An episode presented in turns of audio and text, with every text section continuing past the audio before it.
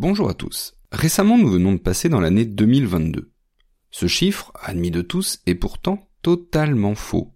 En effet, cette date s'inscrit dans notre calendrier qui est d'origine chrétienne et donc prend logiquement comme point de départ la naissance de Jésus. Mais si l'on conserve ce critère pour compter les années et tout en cherchant à se montrer le plus juste possible, nous devrions être en 2026 ou 2029 selon les calculs.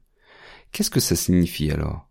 Tout simplement que Jésus est historiquement né avant lui-même. Expliquons ce mystère. D'abord, que savons-nous de la naissance de Jésus?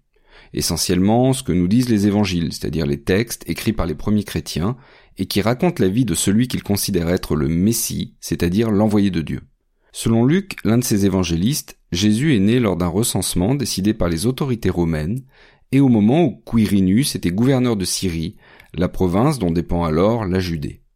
Mais, et c'est là un premier problème, s'il existe bien un gouverneur nommé Quirinus et un recensement, c'est en 6 après Jésus-Christ qu'il a lieu. Et par ailleurs, c'est le seul des quatre évangiles qui évoque ce recensement. Un autre évangéliste, Matthieu, nous parle quant à lui de rois mages qui viennent à Jérusalem car ils ont vu dans cette région orientale un événement astronomique extraordinaire. Mais de ce que l'on sait, il n'existe aucun événement de ce type autour de l'an 1. En revanche, en 6 ou en 7 avant notre ère, on trouve la conjonction, qui est alors là pour le coup totalement exceptionnelle, des planètes Saturne, Mercure et Jupiter, un phénomène extraordinaire qui aurait pu expliquer cette venue des rois mages.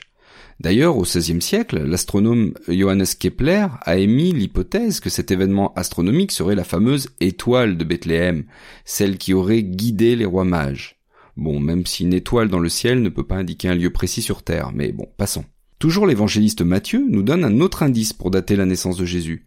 Il nous évoque le roi de Judée Hérode, qui, ayant appris la naissance d'un enfant qui devait le détrôner comme roi des Juifs, aurait ordonné le massacre de tous les enfants de moins de deux ans dans la région de Bethléem.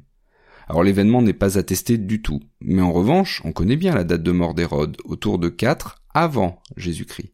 Donc si on considère tous ces éléments, on peut en conclure que Jésus est né entre moins 6 ou moins 4, ou entre moins 7 et moins 5. Mais alors, d'où vient l'erreur de calcul?